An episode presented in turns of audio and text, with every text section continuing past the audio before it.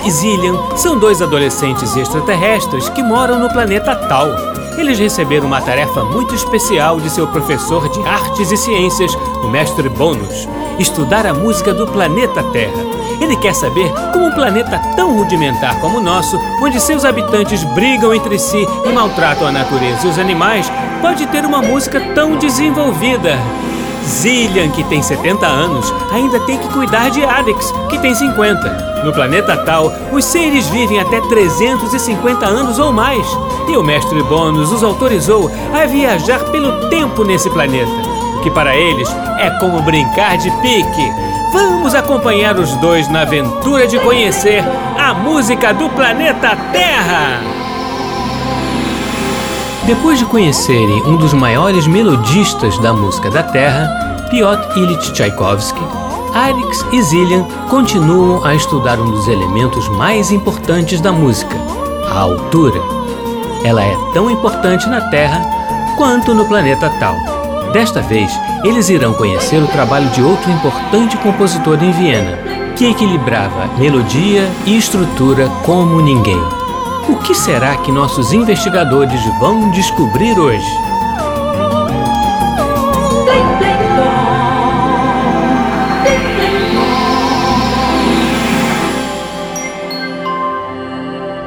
Ai ai, Zillian, quando a gente veio pro planeta Terra, não achava que a música daqui mexeria tanto comigo.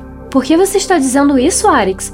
É por causa do Sr. Tchaikovsky? Sim, a gente visitou justamente poucos dias dele morrer de cólera. Pois é, Arix, fez parte da tarefa passada pelo mestre Bônus. Entendo. O mestre Bônus sabe das coisas. O Sr. Tchaikovsky foi um ótimo compositor, com uma ótima obra para estudar as melodias. Verdade. Aqui na Terra, a melodia parece algo simples. É uma sequência organizada de alturas. Mas da forma como o Sr. Tchaikovsky as compôs, parece que era fácil apenas para ele. Sim, ele foi um dos grandes por aqui. Gostaria de conversar com ele de novo. Podemos sim, Arix, mas temos que seguir em frente. E o maior legado do Sr. Tchaikovsky é a própria música dele. Concordo, Zillian, mas os terráqueos me deixam confuso. Tem hora que gosto deles, que me apego. Mas tem momentos que me dão vontade de ir embora daqui rapidinho.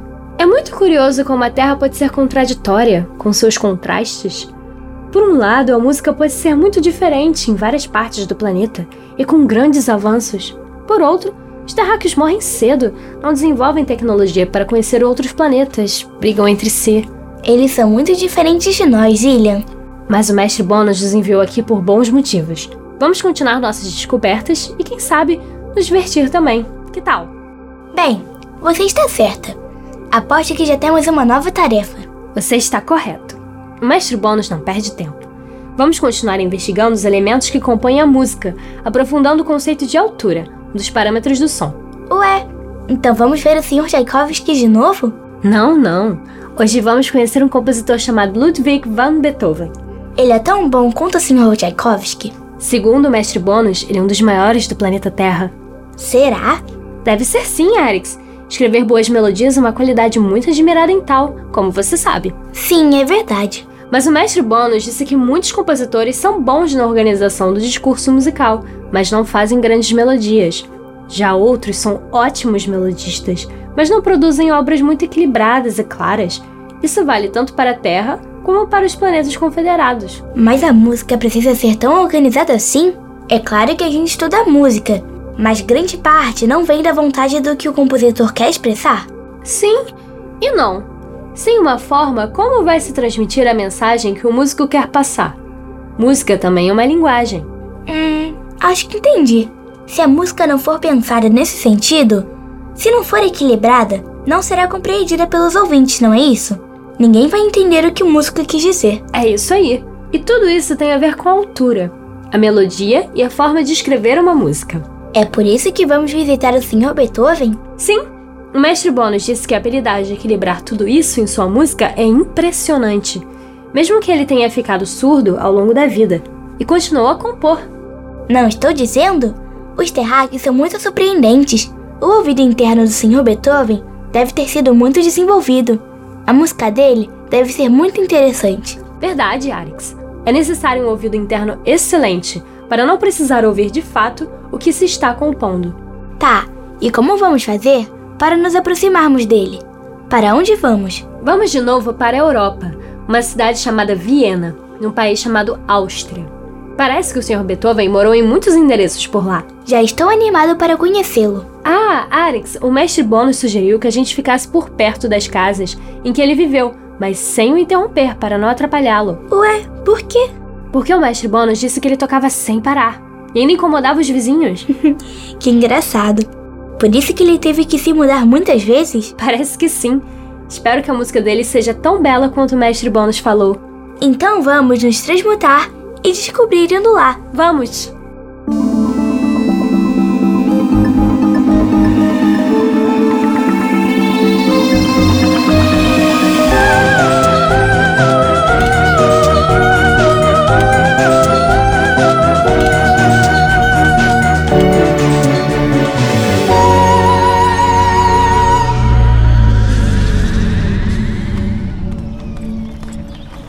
Chegamos! E aí? Quais são as coordenadas? Cidade de Viana, ano 1802. Ainda com humanos se deslocando em cima de cavalos. Aff, como falei, não consigo me acostumar. Hum, não sei se isso é muito comum, mas o Sr. Beethoven realmente morou em muitas casas aqui. Vamos em todas? Bem, o mestre Bônus destacou apenas dois endereços no nosso mapa. É longe daqui? Ainda teremos que andar um pouquinho mais. Muito? Só um pouco mesmo. Ih, olha lá!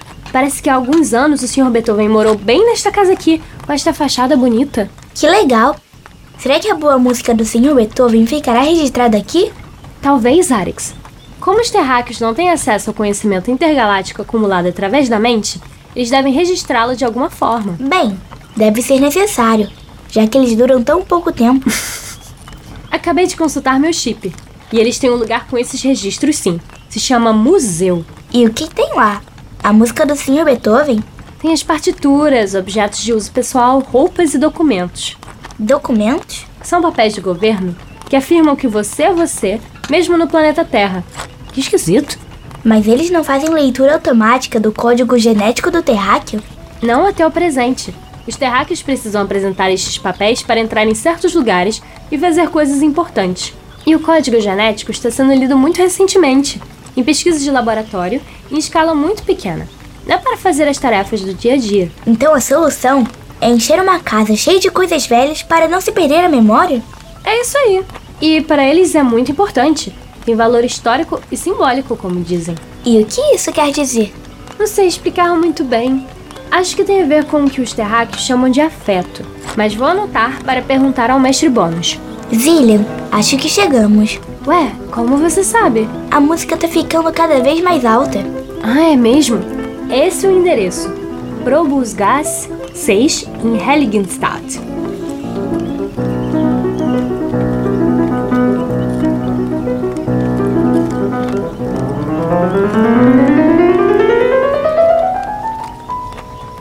Com certeza é aquela casinha ali. Mas por que tanto barulho? Não se pode ter um dia de paz e Como silêncio. são lindas as melodias do Sr. Beethoven! Nem preciso ir ao teatro, pois a apresentação é ao lado da minha casa. Que emoção! A música não é ruim, mas precisava tocar todo dia, toda hora, que já disse. Você está escutando os vizinhos, Zillian? E como estou? Não precisei nem da nossa super audição.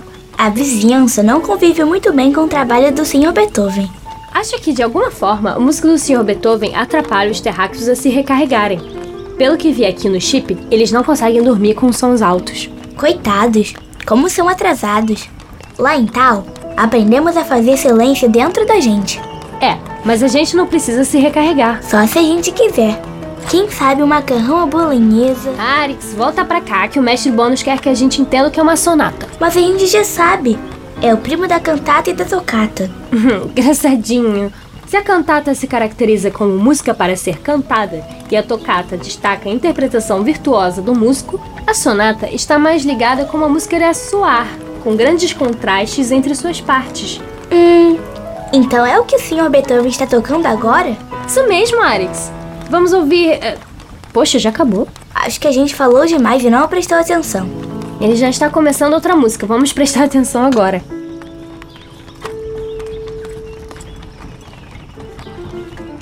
Ei, essa música não parece uma sonata. Não é, apesar de ser uma música muito bonita. Como vamos saber se a música é uma sonata ou não? Pela estrutura, pelo discurso musical, é. Já que você é dona do chip e toda sabichona, pode começar a explicar. Acho melhor ouvir, porque vem aí uma das sonatas mais famosas do Sr. Beethoven. Qual? A Opus 31, número 2.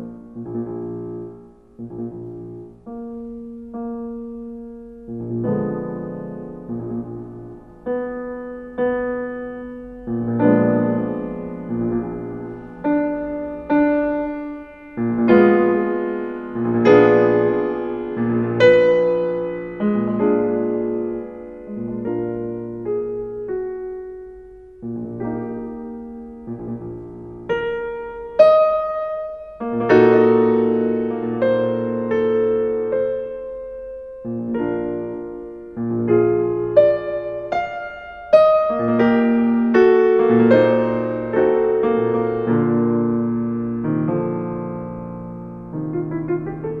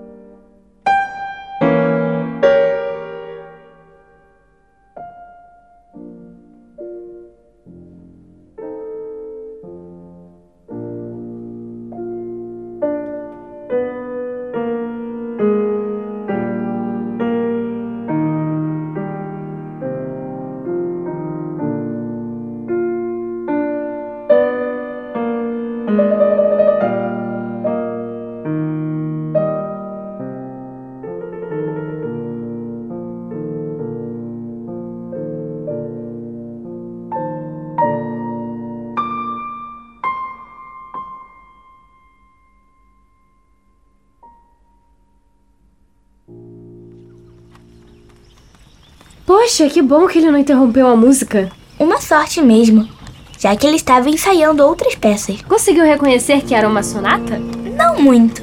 Bem, lendo aqui as nossas informações, vejo que o primeiro movimento de uma sonata é bem marcado e influenciou muito a música terráquea.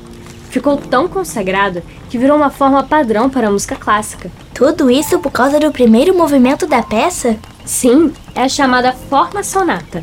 E ela conta com as seguintes partes: tema principal, tema secundário, desenvolvimento do tema e reexposição do tema. Mas é sempre assim organizadinho?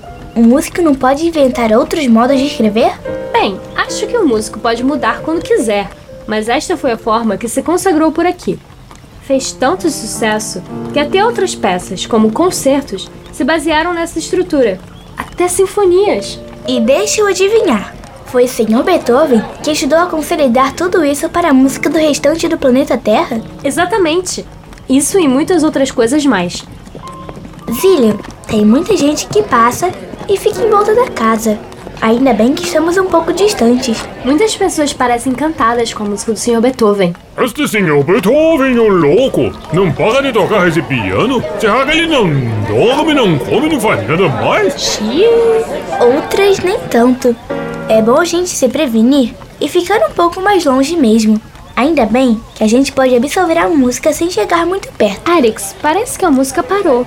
A reclamação do outro terráqueo deve ter funcionado. Ele pode ter parado para se abastecer, beber uma água ou comer alguma coisa. Verdade, os humanos precisam mesmo. Ai, que nada! Olha ele lá na janela. Ótimo, vamos falar com ele. Não, nem pensar. Ele não está com cara de quem quer conversar, Zillion.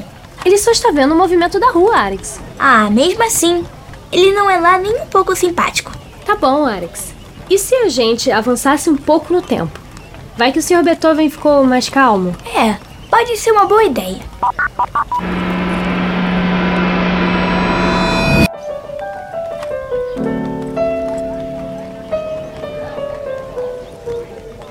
E aí, coordenadas corretas? Sim, chegamos. Esta é a casa Pasqualatti.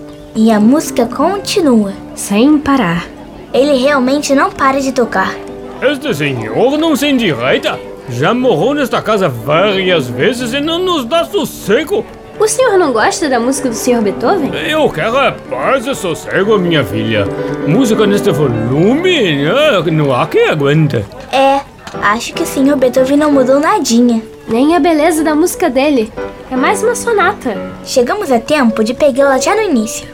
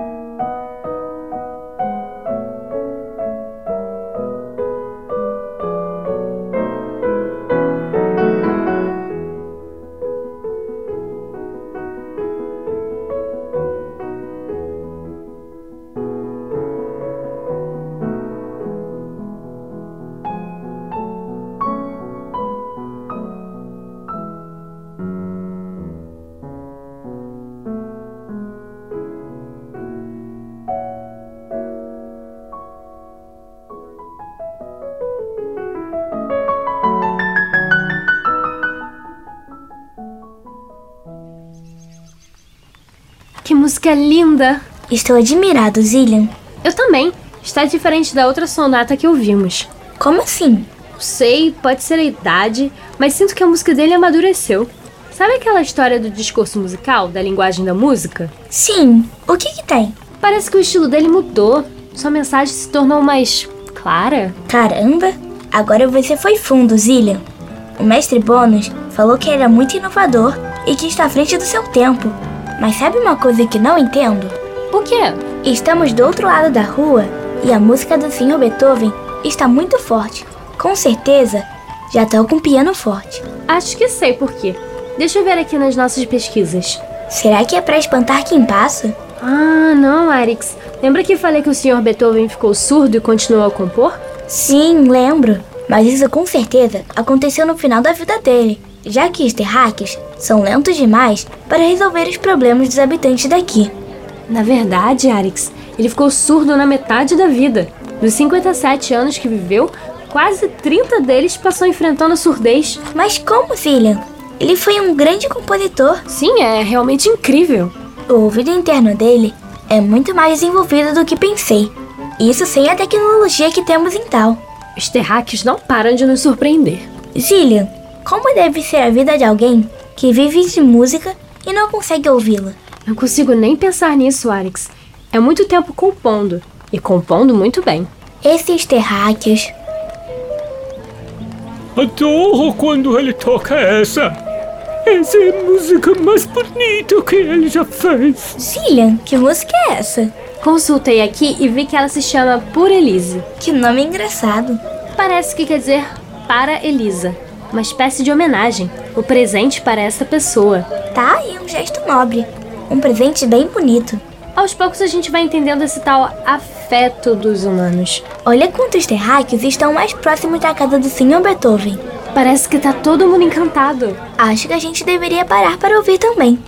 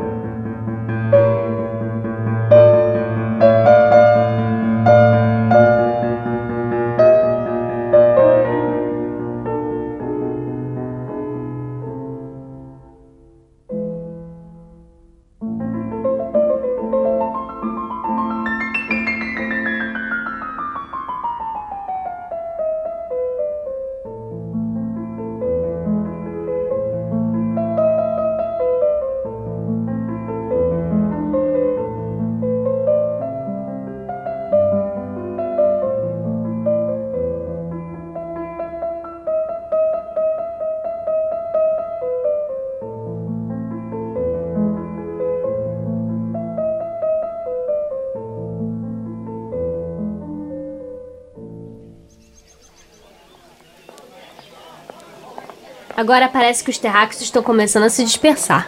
O que será que essa música tem que chamou mais atenção que as outras? Não sei, mas tá aí mais uma pergunta pro mestre Bônus. Será que tem a ver com a divisão entre a música erudita e a popular? É curioso, porque até onde sei, o Sr. Beethoven só fez música erudita. A gente precisa investigar isso, Zillian. Toda hora esbarramos nessa questão. Pode ser uma próxima pesquisa de campo. É algo que precisa ser estudado mesmo. Bem, depois de tanta música, tanta gente, acho que cumprimos nossa parte do trabalho de hoje. Também acho, Alex. Fizemos boas anotações, nossa média deve aumentar. Ui, que susto! que foi, Alex? O Sr. Beethoven está saindo de casa com uma cara fechada. Alex, espere. Eu não. Vou para nossa nave logo. Tchauzinho. Espere por mim.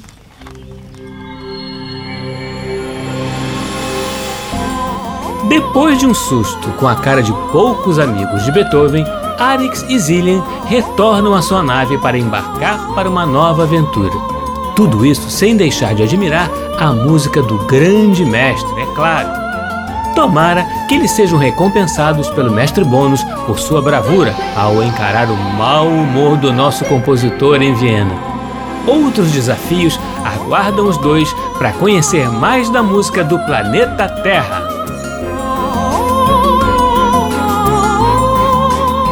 No programa de hoje, nós ouvimos as seguintes músicas: Sonata Opus 31, número 2, Tempestade, de Beethoven, com o pianista Daniel Barenboim. Sonata número 27, Opus 90, de Beethoven, com Charles Rosen ao piano. Por Elise, também de Beethoven, com Vladimir Ashkenazi ao piano. E Rondó, Opus 51, número 2, em Sol maior, de Beethoven, com a pianista Sônia Goulart.